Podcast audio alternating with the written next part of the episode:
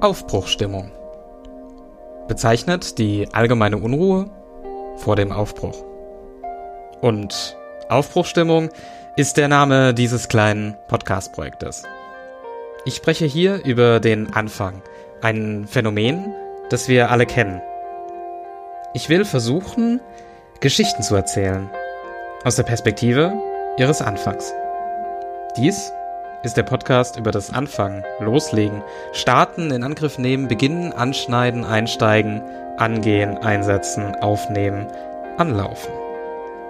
Ich beschäftige mich mit den kleinen und großen Aufbrüchen. Zu Reisen, neuen Hobbys, neuen Leben, neuen Tagen. Schließlich nimmt alles einmal seinen Anfang. Den Podcast kannst du bequem abonnieren in einem Podcatcher deiner Wahl, über iTunes und Spotify und andere Services. Alles dazu findest du auf aufbruchstimmung-podcast.de. Folge mir auf Twitter oder Instagram, dort teile ich Hintergründe zum Podcast und zum Inhalt der Episoden. Außerdem kannst du dich so über neue Episoden informieren lassen. Herzlich willkommen zur Aufbruchstimmung, Episode 4. Die Philosophie und der Anfang. Teil 1.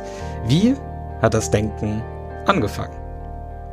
Mein Name ist Benjamin und jetzt geht's los.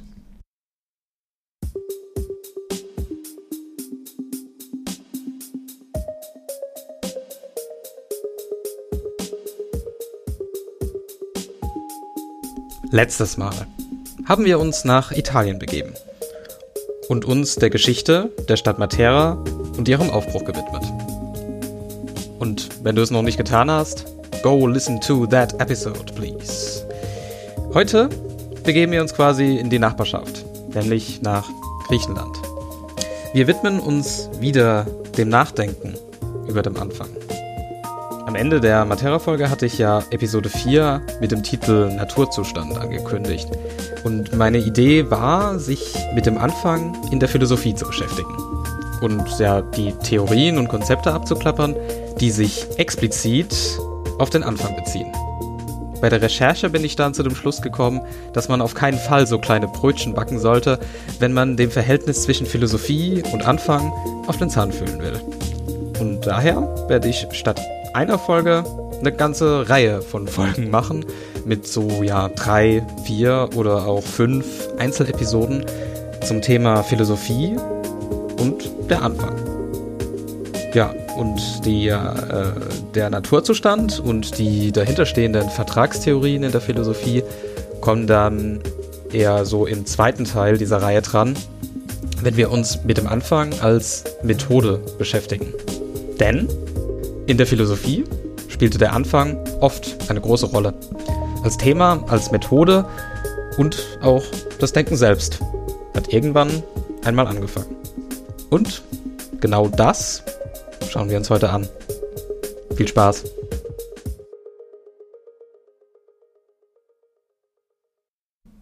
Es gibt verschiedene Weisen, auf die Welt zu sehen. Wenn ich hinausgehe, nach vorne sehe und die Augen offen halte, dann erkenne ich meine Umwelt und die seltsamen Dinge, die darin vorgehen. Wenn ich auf etwas Unvertrautes, Überraschendes treffe, dann beginne ich mir Fragen zu stellen. Es beginnt, was wir heute als Sinnsuche beschreiben würden. Was ist das dort am Himmel? Wer bin ich? Wer bist du? Wo kommen wir her? Wo sollen wir hin? Was ist mit dem Tod? Was ist mit dem Anfang der Dinge? Wie wie passt das alles zusammen? Diese Fragen muss niemand ausformulieren, um eine Antwort darauf zu suchen. Es sind spekulative Fragen. Es ist an und für sich schon eine große Geistesleistung, Fragen dieser Art zu stellen und zu systematisieren. Und diese Systematisierung gelangt zunächst als Mythos oder ja, in der Mythenbildung. Wie entstehen Mythen? Man erklärt sich das so. Am Anfang steht ein natürliches Phänomen. Das äh, klassische Beispiel ist die Sonne, ihre Bahn am Himmel, ihre ständige Wiederkehr und unvorhergesehene Ereignisse. Allen voran die Sonnenfinsternis. Damit ein Eindruck verarbeitet werden kann, muss man ihn erkennen können. Wir können die Sonne erkennen, klar und deutlich, aber wir können ihr Wesen nicht erkennen. Wir können nicht erkennen, warum sie jeden Tag wieder geht und ständig wiederkommt. Es, es könnte ja auch so einfach so sein, dass sie einfach immer da bleibt. Es gibt also Eindrücke, die wir sehen, aber nicht erkennen können. Und wenn das nicht geht, dann muss der Eindruck anschaulich gemacht werden. Und bei diesem Anschaulichmachen des Unsichtbaren entsteht die erste Erklärung der Welt, nämlich der Mythos. Eine gute Möglichkeit, Erklärungen der Welt zu entwerfen, bildete die Übersetzung dieser unsichtbaren Vorgänge in sogenannte personale Kategorien, also der Personifizierung der Natur, von Himmelskörpern, von Meer und Gebirge, Vulkanen, Flüssen, Wetterphänomenen wie Blitz, Schnee, Hagel, Donner, aber auch von Gefühlen und geistigen Erfahrungen. Das Schlechte und das Gute in der Welt. Hass, Begehren, Trauer, Bewunderung, Freude, Mut, diese geistigen und materialen Entitäten werden in der Mythenbildung plastisch. Sie nehmen Gestalt an als Götter, Monster, Fabelwesen, Helden. Das ist ungemein praktisch, denn mit verschiedenen Leuten und ihren Eigenheiten kennt man sich auch schon damals, am Anfang des Denkens aus. Plötzlich ist es möglich, unvorhergesehene Veränderungen im Lauf der Dinge als Ausdruck des Willens der mythischen Gestalt zu begreifen. Sonnenfinsternis und Sturm, Überflutung und Dürre, reiche Ernte, erfolgreiche Jagd, großer Fang, gute Geschäfte. Die Unerklärbarkeiten der Welt werden zu nachvollziehbaren Reaktionen und Aktionen der Mythenwesen. Mythen eröffnen so einen angstfreien Zugang zur Welt. Die Welt um mich herum lässt sich begreifen und ist gar nicht mehr so furchterregend. Und das ging eine ganze Zeit lang ziemlich gut.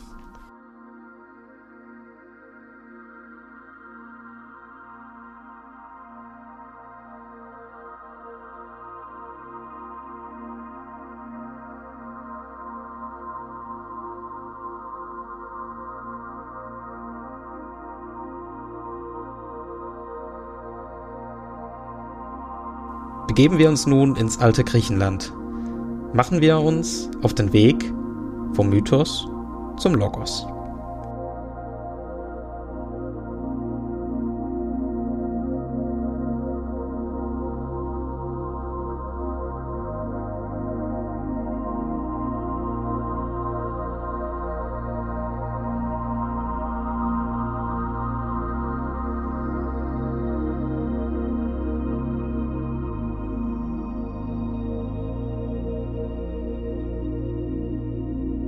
Das antike Griechenland ist ja eigentlich schon ein Mythos an sich.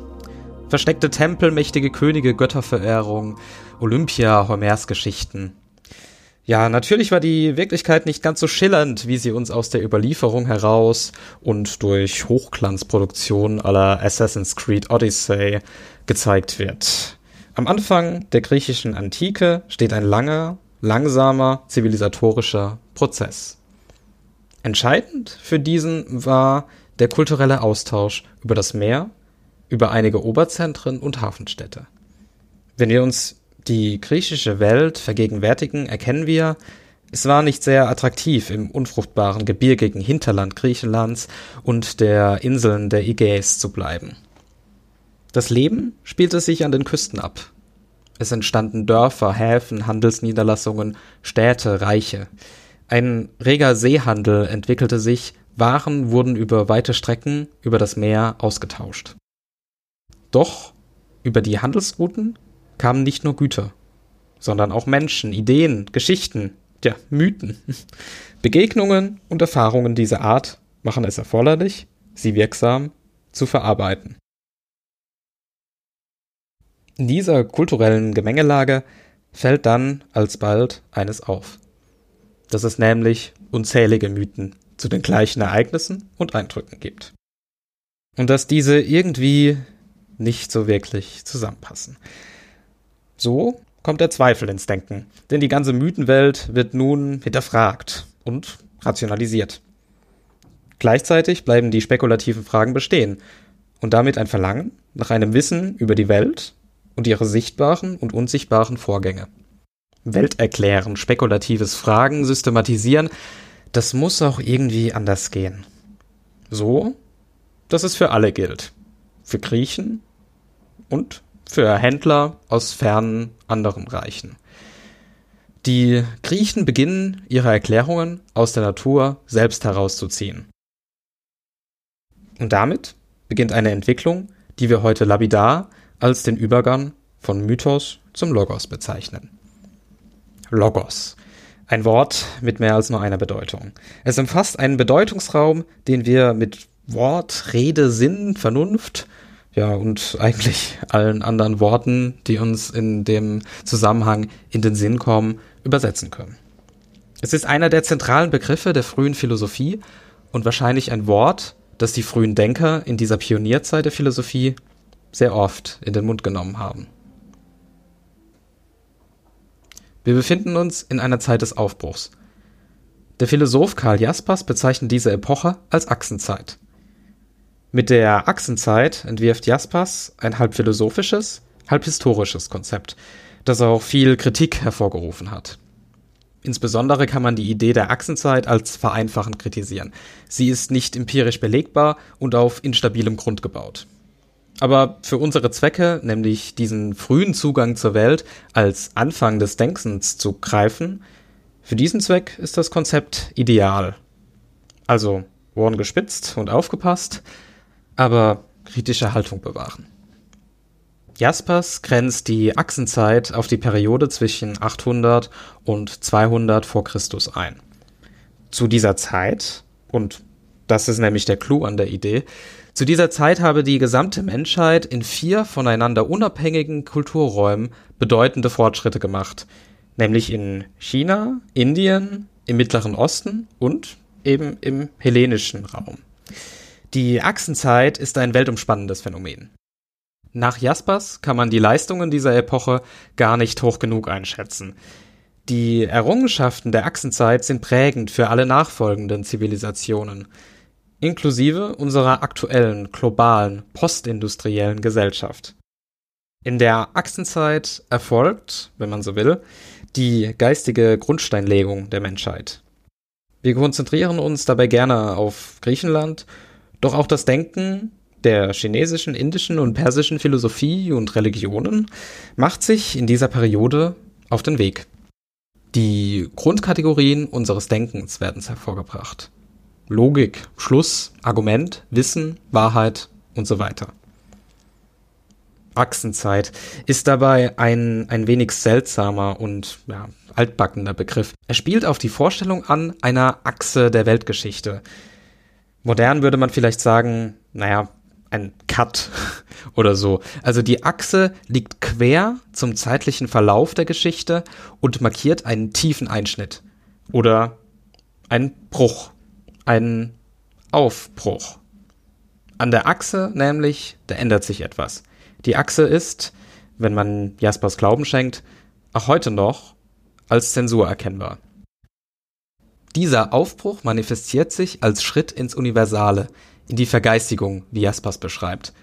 Der Zugang zur Welt, die Welterklärung, das Denken an sich erhält eine andere, eine neue Qualität.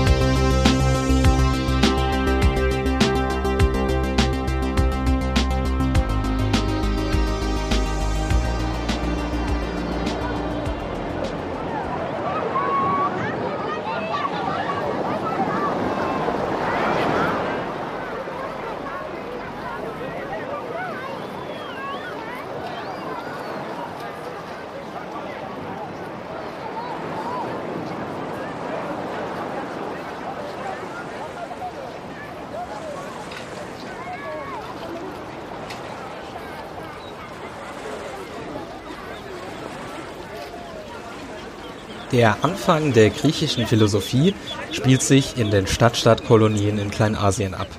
Allen voran in der Stadt Milet. Heutzutage wäre das an der türkischen Ägäisküste. Damals, im 5. Jahrhundert vor Christus, war Milet eine der wichtigsten Städte der Welt und ein Zentrum der hellenischen Welt. Hier, in der geschäftigen Hafenstadt Milet, treffen wir also die Figur, die oft als Vater der Philosophie oder auch als erster Philosoph bezeichnet wird.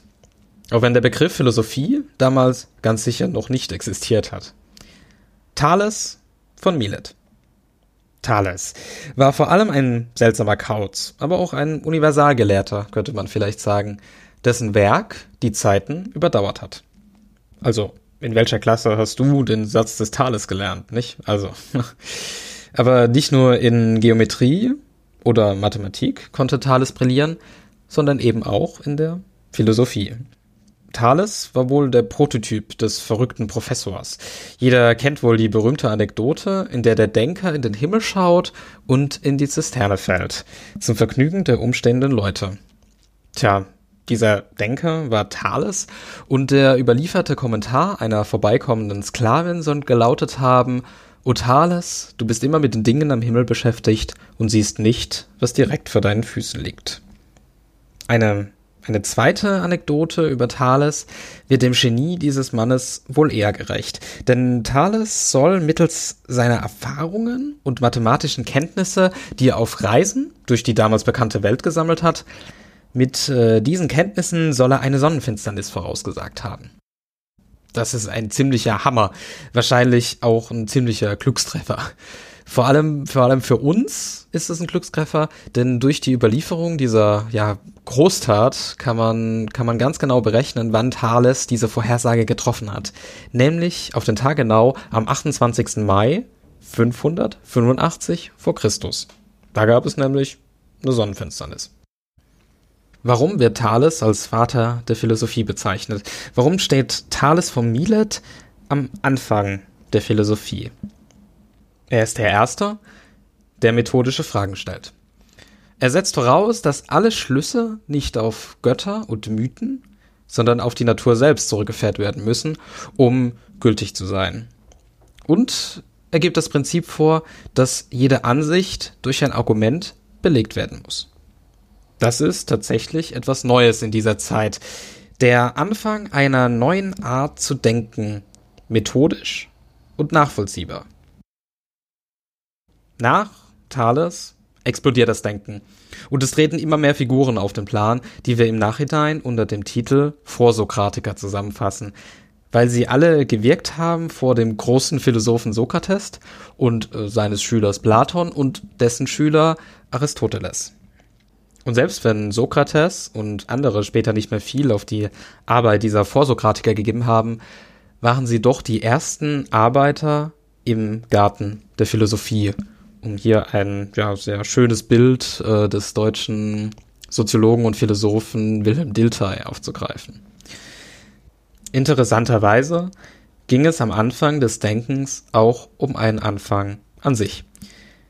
Die Griechen fragen nach einem Urprinzip aller Dinge.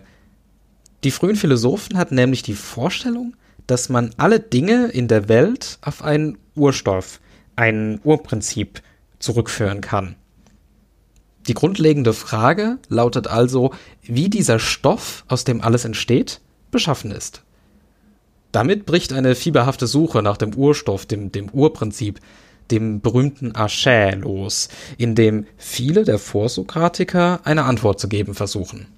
Und unser äh, bester Thales ist der Erste, der sich auf diese Suche begibt. So berichtet Aristoteles, also hinterher, äh, in seiner Metaphysik, äh, Zitat, von den ersten Philosophen waren die meisten der Meinung, die Prinzipien stofflicher Art seien die einzigen Prinzipien aller Dinge. Denn dasjenige, woraus jedwedes Seiende ursprünglich besteht, das, woraus es als erstem entsteht und worein es als letztem untergeht, wobei das Wesen fortbesteht und nur seine Eigenschaften wechselt. Das, so sagen sie, ist ein Element und das ist ein Prinzip des Seienden. Hier geht es also ganz klar um den Anfang. Auf der Fahndungsliste steht ein Ding, was als Ursprung für die ganze stoffliche Welt dienen kann. In der Vorstellung ist es ein wirklich und wahrhaftig greifbares Element.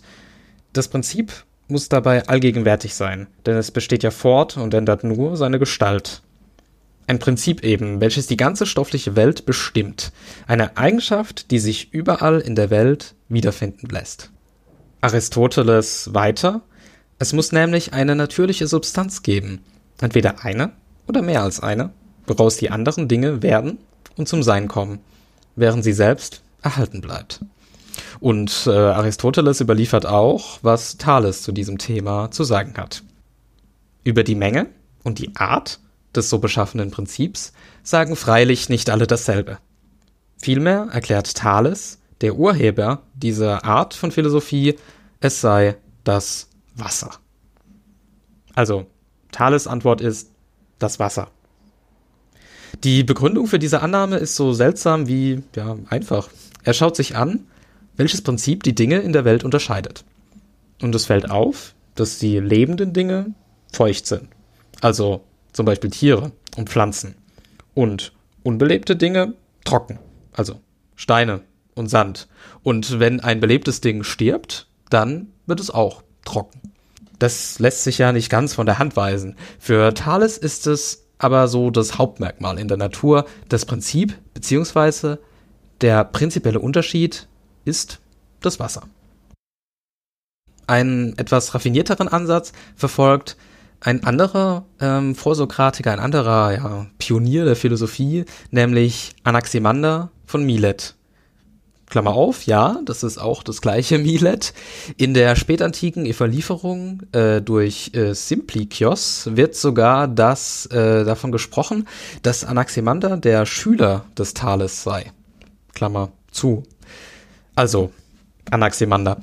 Für ihn ist das Urprinzip ein unbegrenztes oder ja, das Unbegrenzte, das Unendliche, das Unbestimmte.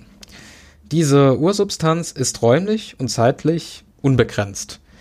Dabei ist die Ursubstanz für ihn kein bekannter Stoff. Vielmehr entwickelt sich die, entwickeln sich die bekannten Stoffe aus der Ursubstanz heraus. Das Unendliche zieht sich für ihn als gliederndes Prinzip durch die materielle Welt. Es ist eine Macht und Kraft, die für ein Gleichgewicht der Elemente in der Welt sorgt.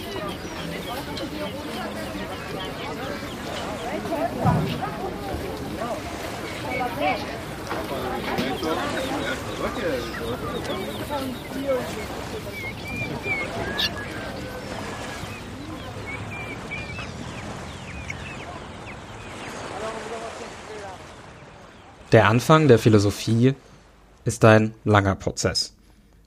Allein wenn wir jetzt die griechisch-abendländische Tradition weiterverfolgen würden, würden wir unzählige Autoren abklappern müssen. Da waren wichtige Figuren wie Parmenides und Heraklit, dann natürlich Sokrates, Platon, Aristoteles, all diese sind große Denker und markieren den Anfang einer Wissenschaft, die sich bis heute immer weiterentwickelt hat und ja, trotz vieler Unkenrufe und Nörgler nie zum Stillstand gekommen ist. Die Bedeutung der Anfangszeit der Philosophie liegt weniger in den Antworten, die ihre Vertreter geben. Diese Antworten, die können wir eigentlich alle mindestens relativieren heute, wenn nicht sogar widerlegen. Die, die Antworten sind also nicht wirklich sehr wertvoll für uns. Die große Bedeutung der ersten Philosophen wie Thales, Anaximander, Parmenides und viele andere Vorsokratiker liegt in ihren Fragen und die Weise, wie sie Fragen gestellt haben. Die wichtige Entwicklung von Mythos zum Logos, die Rationalisierung von Natur und Moral, die Systematisierung des Denkens, die Einführung der Methodik, das, das fällt alles in diese Zeit und ist für unsere Ideengeschichte ungeheuer prägend. Nicht vergessen dürfen wir, dass solche Vorgänge, das Denken neu aufzustellen und die Entwicklung neuer Ideen nicht nur im antiken Griechenland stattgefunden hat. Obwohl uns das offensichtlich am nächsten ist. Deswegen will ich auch nochmal abschließend ähm, den Punkt stark machen, dass ähnliche Entwicklungen im selben Zeitfenster auch in Mesopotamien und Persien, Indien und China stattgefunden haben. Es ist die Zeit, in der das Denken überall begonnen hat. Ein echter Aufbruch eben.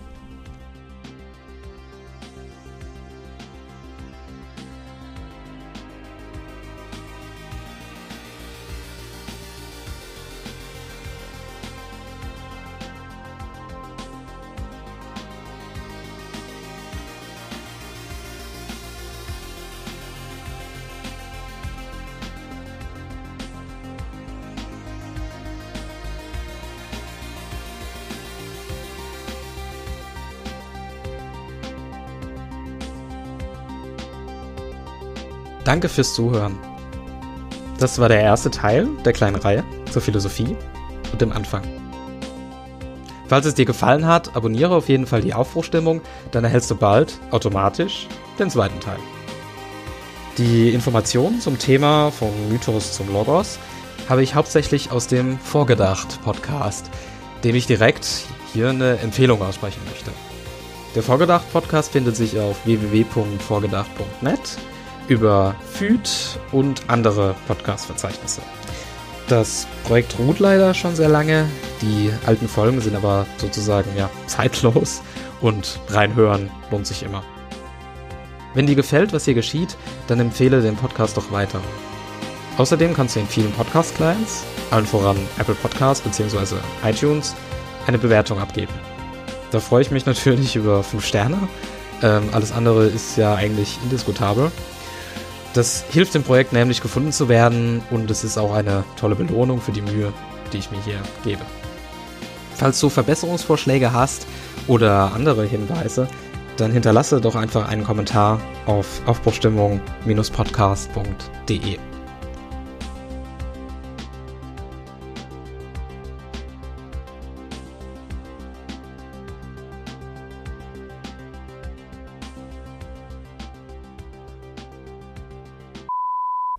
Es ist jetzt Dezember 2018, also falls du in 100 Jahren diesen Podcast hörst, ähm, beste Grüße. Wir sind mitten in der Adventszeit und wie jeden Dezember stopft man die Arbeit eines ganzen Monats in die guten zwei Wochen vor Weihnachten, damit man über die Feiertage ja, Ruhe hat. Auch die Aufbruchstimmung ruht an Weihnachten. Nächste Woche gibt es aber noch eine kleine Bonusfolge, die euch euch äh, über die Weihnachtstage quasi schenken will und die euch ja über die, die Feiertage begleiten soll. Auch zum Jahreswechsel plane ich noch eine Episode. Der Start ins neue Jahr ist ja eigentlich wie gemalt für unseren, unseren kleinen Themenschwerpunkt hier.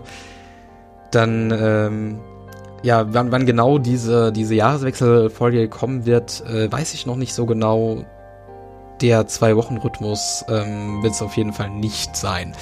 Äh, dann kann ich auch schon mal ankündigen, dass es äh, einen kleinen Winterschlaf der Aufbruchstimmung im Januar geben wird. Und äh, wann genau die Aufbruchstimmung dann ihren geplanten und ja mittlerweile schon äh, gewöhnten Rhythmus äh, von allen zwei Wochen eine Folge. Äh, wann dieser Rhythmus wieder aufgenommen wird, das könnt ihr auf Twitter dann nachschauen. Da halte ich euch auf dem Laufenden. Und ja, wenn man schon dort ist, dann kann man ja auch gleich den Follow-Button drücken. So. Das war's jetzt aber wirklich mit dieser Ausgabe 3 der Aufbruchstimmung. Ich wünsche dir eine aufregende Zeit.